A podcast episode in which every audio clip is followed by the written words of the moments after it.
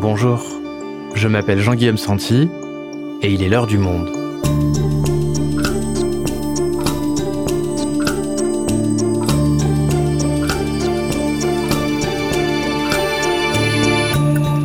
Aujourd'hui, plongée dans la mécanique du complotisme, puce 5G dans les vaccins, laboratoire pharmaceutique qui aurait créé le virus, gouvernement bien entendu de mèche avec Big Pharma, pourquoi ces théories séduisent-elles autant? Est-il possible de s'en extraire? William Oduro, journaliste au service Les Décodeurs du Monde, a rencontré plusieurs anciens complotistes. Ils sont youtubeurs, professeurs de sciences, docteurs en astrophysique, un temps fascinés par ces théories, ils ont pris du recul. Complotisme, comment ils s'en sont sortis? Un épisode produit par Clément Baudet, réalisation Amandine Robillard.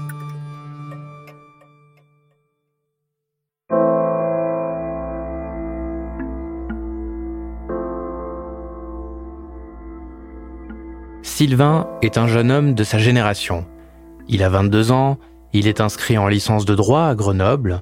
Tous les jours, il passe des heures sur Facebook et sur YouTube. Au fil de ses navigations, il tombe sur une vidéo, La révélation des pyramides. 1h40 de discours pseudo-scientifiques aux airs de documentaire, la curiosité de Sylvain est éveillée. De vidéo en vidéo, il se plonge dans les complots. Il se met à douter de la version officielle des attentats du 11 septembre 2001. Sylvain cherche inlassablement les vérités qui nous seraient cachées. Mais un soir, un internaute lui suggère une nouvelle vidéo. Neil Armstrong n'aurait jamais mis les pieds sur la Lune. Sylvain clique, il reconnaît les mêmes techniques de réalisation, les experts, les musiques à suspense qui lui plaisent tant, mais depuis tout petit, Sylvain est passionné d'astronomie. Il connaît le sujet, alors la vidéo a du mal à le convaincre. Il appuie sur pause et progressivement, tout se fissure. En 2016, Sylvain a lancé sa chaîne YouTube, Le Débunker des étoiles. Bonjour à toutes et à tous. Il s'attaque désormais sur Internet aux théories du complot en tout genre.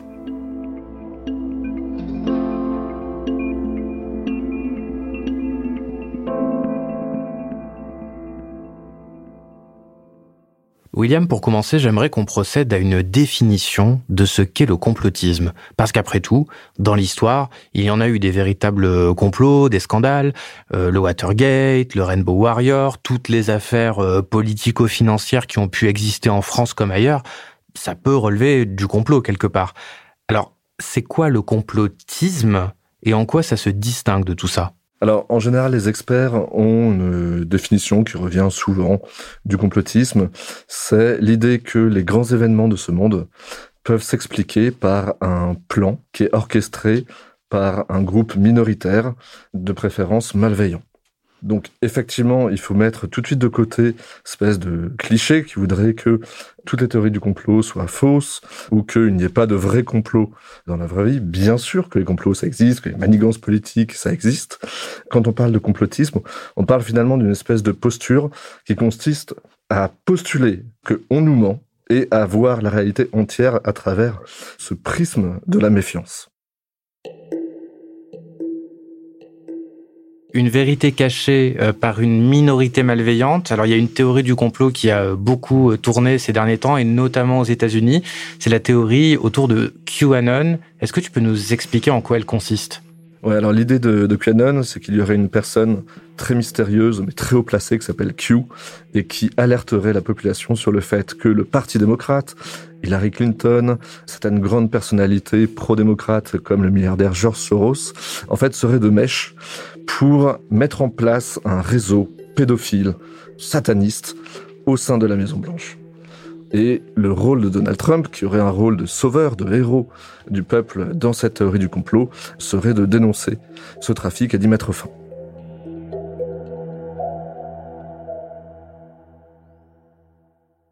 Et cette théorie, aux États-Unis, on l'a vu, a eu des conséquences euh, réelles, notamment dans la, dans la vie électorale euh, du pays.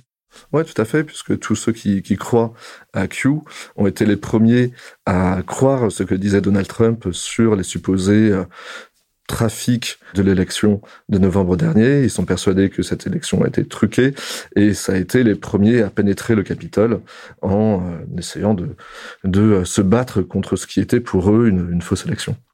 On va revenir à notre définition du complotisme.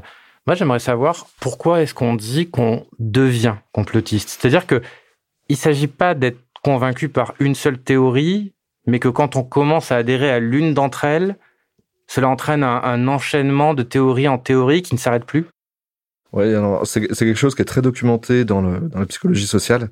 C'est qu'en général, quand on adhère à une théorie du complot, il y a plus de chances qu'on adhère à plusieurs théories du complot. Alors, comment expliquer ce phénomène? Bah, Fondamentalement, par le fait qu'on est dans la défiance vis-à-vis des institutions, qu'elles soient politiques ou médiatiques. Et qu'à partir du moment où vous n'avez plus confiance dans la parole dominante, bah, il devient beaucoup plus facile d'avoir confiance dans des théories qui, jusqu'à présent, vous étaient présentées comme irrecevables. Et ce moment où l'on se met à croire à une théorie, puis une autre, puis une autre, il est souvent euh, représenté par cette métaphore de la pilule rouge qui est donc issue du film Matrix. Est-ce que tu peux nous, nous rappeler ce que c'est? Dans le film Matrix, il y a ce personnage qui s'appelle Morpheus et qui va expliquer au héros que la réalité qu'il connaît est un mensonge et il lui propose deux pilules. La pilule bleue consiste à dire à Neo, tu acceptes la réalité qui est un mensonge et tu continues à vivre dans cette réalité. La pilule rouge, c'est la pilule de la vérité.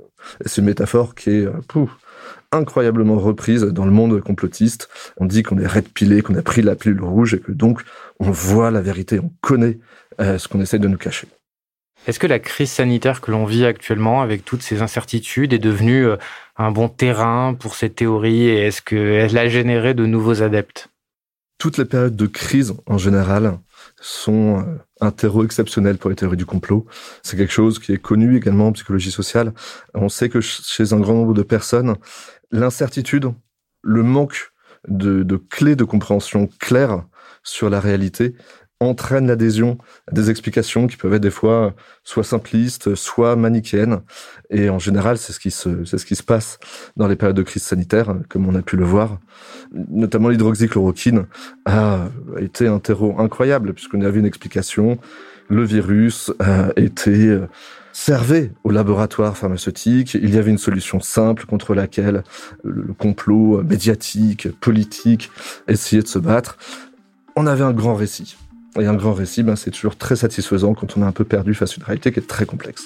Euh, on a vu avec le Covid-19 que des personnes qui n'étaient jamais entrées dans des théories du complot étaient entrées dedans parce que la politique sanitaire les a fragilisées et s'étant senties fragilisées pour la première fois, se sont retrouvées elles-mêmes en position de chercher des réponses.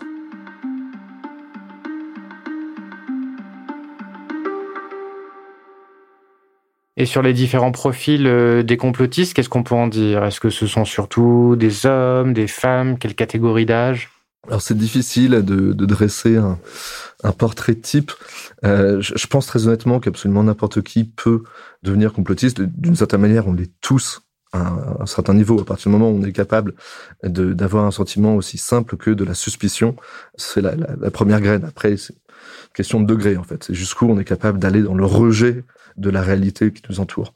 Mais fondamentalement, n'importe qui peut entrer dans le complotisme, quel que soit son âge, quel que soit son sexe. On sait par contre qu'il est plus simple d'entrer dans le complotisme quand on se sent en situation d'échec ou d'injustice. C'est pour ça, notamment, qu'on a l'impression que les classes populaires, par exemple, peuvent être davantage exposées. Mais c'est aussi normal, c'est par définition, souvent chez les personnes les plus pauvres qu'on retrouve un sentiment d'injustice le plus fort. Euh, ce qui est certain, c'est qu'il faut euh, sortir du cliché comme quoi toute personne complotiste serait quelqu'un de paumé dans sa vie ou de fou. C'est extrêmement réducteur. Très souvent, on a affaire à des gens qui sont idéalistes. Et ça, je pense que c'est quelque chose qu'il faut avoir en tête. On est face à des gens qui, à un moment donné, ont perçu une injustice tellement forte qu'ils sont à la recherche d'une explication face à des choses qui peuvent être très choquantes et réelles par ailleurs. Je pense par exemple aux violences policières qui ont été un terreau incroyable au complotisme. Après, vous avez donc ce, profil-là, qui est un profil de, de justicier idéaliste. Euh, vous avez des personnes qui euh, cherchent tout simplement des réponses un peu clés en main dans, des, dans ces situations différentes. Vous avez des personnes qui sont croyantes. C'est quelque chose qui revient souvent, notamment chez des personnes qui ont eu la, la révélation un peu sur le tard et qui ont l'impression d'être rentrées dans une vérité qui leur était cachée jusqu'à présent. Et ce qui marche pour leur foi devient une clé de lecture pour le monde entier. Tu nous parles là de, de déclic euh, personnel, individuel, mais il y a aussi une notion de communauté et de gens qui se regroupent en ligne pour en parler et qui se soutiennent aussi les uns les autres, qui est très importante dans le complotisme. Ouais, c'est quelque chose qui, qui, revient très souvent quand on parle des complotistes. Ils ont l'impression d'avoir trouvé une nouvelle famille. Une famille qui est à la fois euh, bienveillante, qui est courageuse, qui est héroïque. Il faut voir tout ce qu'on entend en ce moment, par exemple, sur les, les résistants qui s'opposeraient à la dictature sanitaire. Il y a vraiment un, un récit, une idéalisation du, du, collectif qui est très, très, très fort. Et alors, quel sentiment euh, procure le complotisme pour séduire autant? Il y en a deux. Un qui est euh, négatif, euh, c'est celui de, de, voir le monde dans ce qu'il a de plus noir. Mais paradoxalement, ça exerce une forme d'attrait. C'est la fascination pour la, la, noirceur du monde. Et puis, d'un point de vue plus narcissique, il y a le sentiment de comprendre les choses, de s'élever au-dessus de la masse. Voilà, dans le complotisme, on estime qu'on est réveillé et que donc tout le reste de la population, ce ne sont que des moutons. Donc il y a cette idée que euh, on se sent plus intelligent. J'ai une vision globale Je ne suis pas le petit ver de terre, je suis l'aigle. Ça vous va?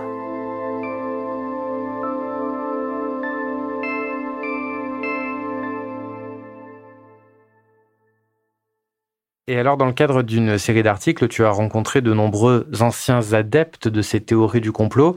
Qu'est-ce qui fait vaciller leur logiciel, en fait? Qu'est-ce qui fait que, quelque part, ils reprennent la pilule bleue, pour reprendre le vocabulaire complotiste?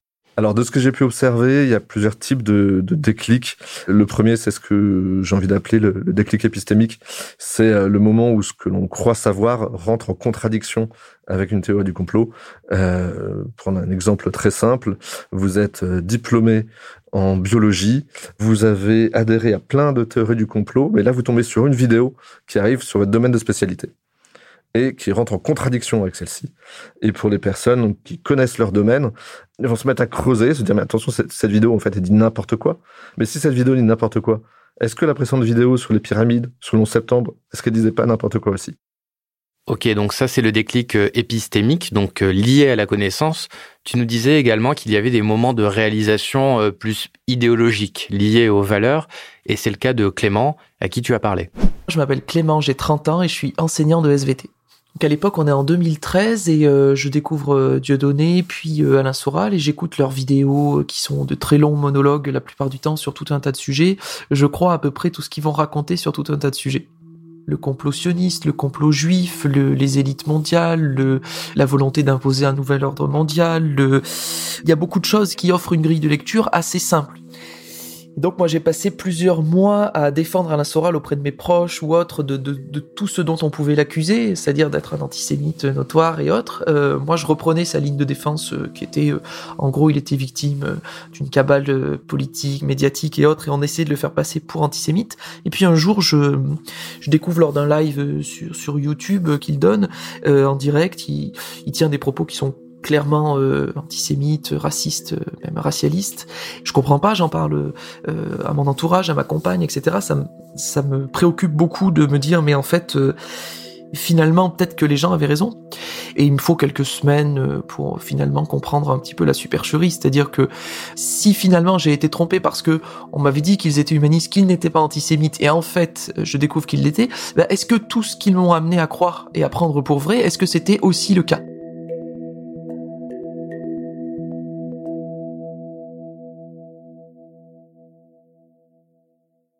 Ça, ça va être un, un premier déclic.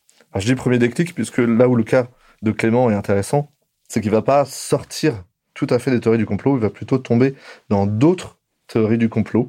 La sphère de Casas Novas, qui est euh, aujourd'hui présentée par l'ami Vilude comme un gourou qui vantent des espèces de remèdes contre le contre toute maladie. Des jus de légumes pour soigner le cancer. Des trucs abracadabrantesques. Et il va tomber euh, dedans à nouveau jusqu'à ce que sa formation en biologie euh, lui permette de voir que bah, sur certains points, il dit absolument n'importe quoi et qu'il peut se rendre compte. Et là, il va sortir définitivement des théories du complot. Et c'est un, un cas assez, euh, je pense intéressant parce que ça montre qu'on est euh, on n'est jamais complètement hermétique. Euh, on peut en sortir et, et retomber dedans. Est-ce qu'il y a un dernier type de moment de réalisation? Je pense que le dernier type de, de déclic, il est d'une certaine manière religieux. Il faut bien voir qu'il y a toute une partie des, des, personnes qui sont dans la théorie du complot qui sont mues fondamentalement par la foi, que ce soit la foi en Dieu, la foi en Gaïa, Là, très honnêtement, je, ne connais pas de recette miracle, ni de... c'est souvent les personnes dont il est le plus dur de faire sortir du complotisme si, euh, si leur foi s'accroche à une vision complotiste du monde. On parle de déclic et on en parle comme si c'était euh, une forme de eureka quelque part, mais en fait, ça peut s'étaler sur de très longues périodes et être beaucoup plus progressif que ça. Je, je prends deux exemples absolument extrêmes. En début d'année 2021, il y a un internaute qui était connu sous le pseudonyme de Stalek qui a quasiment quitté le complotisme du jour au lendemain. En vrai, ça s'est fait sur peut-être deux ou trois semaines où il s'est mis à parler avec des, des, médecins qui lui ont expliqué que cette théorie du complot ne tenait pas du tout debout d'un point de vue scientifique. Et par contre, sur Internet, du jour au lendemain, il a dit, ben, en fait, euh, j'ai changé d'avis, tout ce à quoi je croyais, c'était complètement bidon, et je m'excuse. Mais ça, c'est rarissime, c'est rarissime. Un autre exemple, c'est celui de, de, Derek Black, qui est le fils d'un très célèbre néo-nazi américain, qui, lui, est sorti de cette espèce de complotisme suprémaciste blanc en quelque chose comme trois ans. En gros, à partir du moment où il est, rentré en contact à l'université avec des personnes venues de tous horizons et qui lui ont appris à, à découvrir que finalement, bah, les, les, gens qui n'étaient pas blancs comme lui n'étaient pas tous euh, des privilégiés, euh, qui lui voulaient du mal ou que sais-je. Et ça a été très très très progressif pour lui. Pour tous ces profils euh, d'anciens adeptes du complotisme qui avaient trouvé, tu nous le disais, presque une sorte de deuxième famille euh, sur Internet, quels sont les, les effets de cette euh, déconversion quelque part? Au début, on se sent bête. C'est vraiment quelque chose qui, qui revient souvent. Il y, a, il y a énormément de colère au début. Et ça, quasiment tous l'expriment. Il y a le sentiment de s'être pris pour beaucoup plus malin qu'on qu l'était, d'être tombé dans un piège. On s'en veut beaucoup. Et c'est là où souvent il y a besoin d'être entouré par ses proches. Là où c'est compliqué aussi, c'est qu'on va perdre des amis. On se met en porte-à-faux avec une communauté à laquelle on, on adhérait, donc on se retrouve également isolé. Euh, donc, faut bien voir que sortir du complotisme, c'est pas juste d'un seul coup, waouh, le monde est beau. Non, c'est au contraire, c'est une véritable épreuve. Ça, on se rend pas forcément compte. Dans certains cas, ça m'est arrivé. Certains m'ont expliqué que finalement, c'était moins coûteux pour eux de rester complotistes que d'en sortir. Comme vous l'aurez compris, le but de cette chaîne est de traiter des théories du complot, des croyances et des pseudosciences, et si possible de les débunker. Débunker, une théorie, ça veut dire la démonter avec des arguments rationnels. On citait en tout début euh, d'épisode l'exemple euh, de Sylvain que tu avais interrogé, qui a créé derrière une, chaîne YouTube en utilisant donc les mêmes outils en ligne euh, que les complotistes eux-mêmes, mais du coup pour débunker, comme on dit, les théories du complot. Est-ce que ces chaînes qui expliquent en quoi les théories du complot sont fausses et réalisées par d'anciens complotistes, est-ce que ça fonctionne pour entraîner d'autres déconversions? Alors, je connais pas d'études sur l'efficacité de ces vidéos en particulier, mais ce qui est certain, c'est que plusieurs m'ont confirmé que ces vidéos les avaient aidés à se rendre compte que certaines des théories auxquelles ils adhéraient ne tenaient pas debout. Il y en a une qui revient souvent, notamment sur la manière dont on peut fabriquer des, des crop circles. Vous savez, ces espèces de dessins dans les champs qui servent très souvent à prouver la supposée existence des extraterrestres qui seraient du nouveau, etc. Euh, bah en fait, à partir du moment où on vous montre cette vidéo, en fait, c'est très facile de faire des crop circles. En fait, pour beaucoup de complotistes, ça les a un petit peu ramenés sur Terre j'aime bien comparer le, complotisme à une forme de cerf-volant. Vous savez, vous allez assez haut dans les idées, et puis ce genre de vidéo, ça vous permet de vous ramener un peu sur Terre. Ça ne veut pas dire que certains vont pas repartir plus haut après, mais quand même, ça leur permet de se réancrer un petit peu. William, on vient de parler euh, donc de ces vidéos créées par d'anciens euh, complotistes.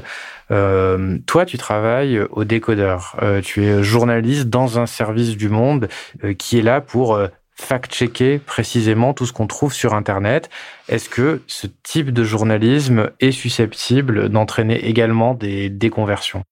Très honnêtement, je ne pense pas qu'un fact-check à lui seul puisse directement euh, aider quelqu'un à sortir d'une théorie du complot. Ne serait-ce que parce que les théories du complot, vous savez, elles se protègent elles-mêmes. Elles sont ce qu'on appelle auto-immunes. Quand vous avez une espèce d'agression extérieure qui vient comme un fact-check, elles sont très très bien protégées pour le neutraliser. On fait partie du complot. Oui, mais bien sûr. quelque chose qui revient par exemple extrêmement souvent, c'est que euh, Bill Gates et George Soros financeraient euh, très largement la presse pour l'influencer, euh, ce qui est extrêmement exagéré. Mais du coup, face à ça, ces fact-checks, ils sont, ils sont pas perçus comme étant des articles sincères et pouvant être, être reçus. Par contre, on peut toucher les proches des complotistes qui, eux, vont être contents de trouver dans ces fact-checks des outils, des réponses à disposition pour pouvoir discuter. Alors justement, euh, quelle solution existe quand on a un ami ou un proche qui est euh, tombé dans les théories du complot et qu'on veut lui en parler euh, Qu'est-ce que qu'est-ce qu'on peut faire? Ne pas débattre j'ai presque envie de dire. Là, ce qu'on a spontanément envie de faire, c'est de lui dire, mais attention, c'est complètement, tu, peux pas croire à ça, c'est pas possible. C'est la pire des choses à, faire. En tout cas, c'est, faut réfréner cet, cet instinct-là, fuir à tout ce qui euh, ressemblerait à un débat d'idées, à une confrontation d'idées, et essayer d'adopter une posture où on va pas être en face, mais plutôt à côté. Essayer de se mettre d'accord sur ce qu'on peut prendre comme socle de discussion. Euh, on parlait par exemple de violences policières. Fondamentalement, la plupart des complotistes, c'est des indignés. Mais des fois, il y a des raisons objectives, objectives pardon, d'être indignés. Donc parlons-en. Oui, c'est vrai que euh, depuis plusieurs années, on est confronté à des violences policières qui sont, euh, qui sont révoltantes. Et ça, ça peut être une base de discussion. Et là, on peut sortir de cette espèce de, clivage pour bah, réinstaurer de la confiance, du dialogue. Et ensuite, petit à petit peut-être échanger des, des éléments et pouvoir dire, OK, là on est d'accord, par contre là tu vas trop loin, je pense. Ça marche mieux. On peut aussi tout à fait accepter l'idée que on n'est pas obligé de vouloir absolument prouver à cette personne qu'elle a tort. Des fois, juste maintenir le contact, c'est important. Éviter l'humiliation et mettre de la bienveillance. Ne, pas tomber dans des, euh, dans des querelles familiales qui peuvent devenir assez vite violentes et même définitive, mais au contraire maintenir en permanence le lien pour ne pas laisser la personne s'enfermer dans une bulle, c'est très important. Merci William. Merci Jean-Guillaume.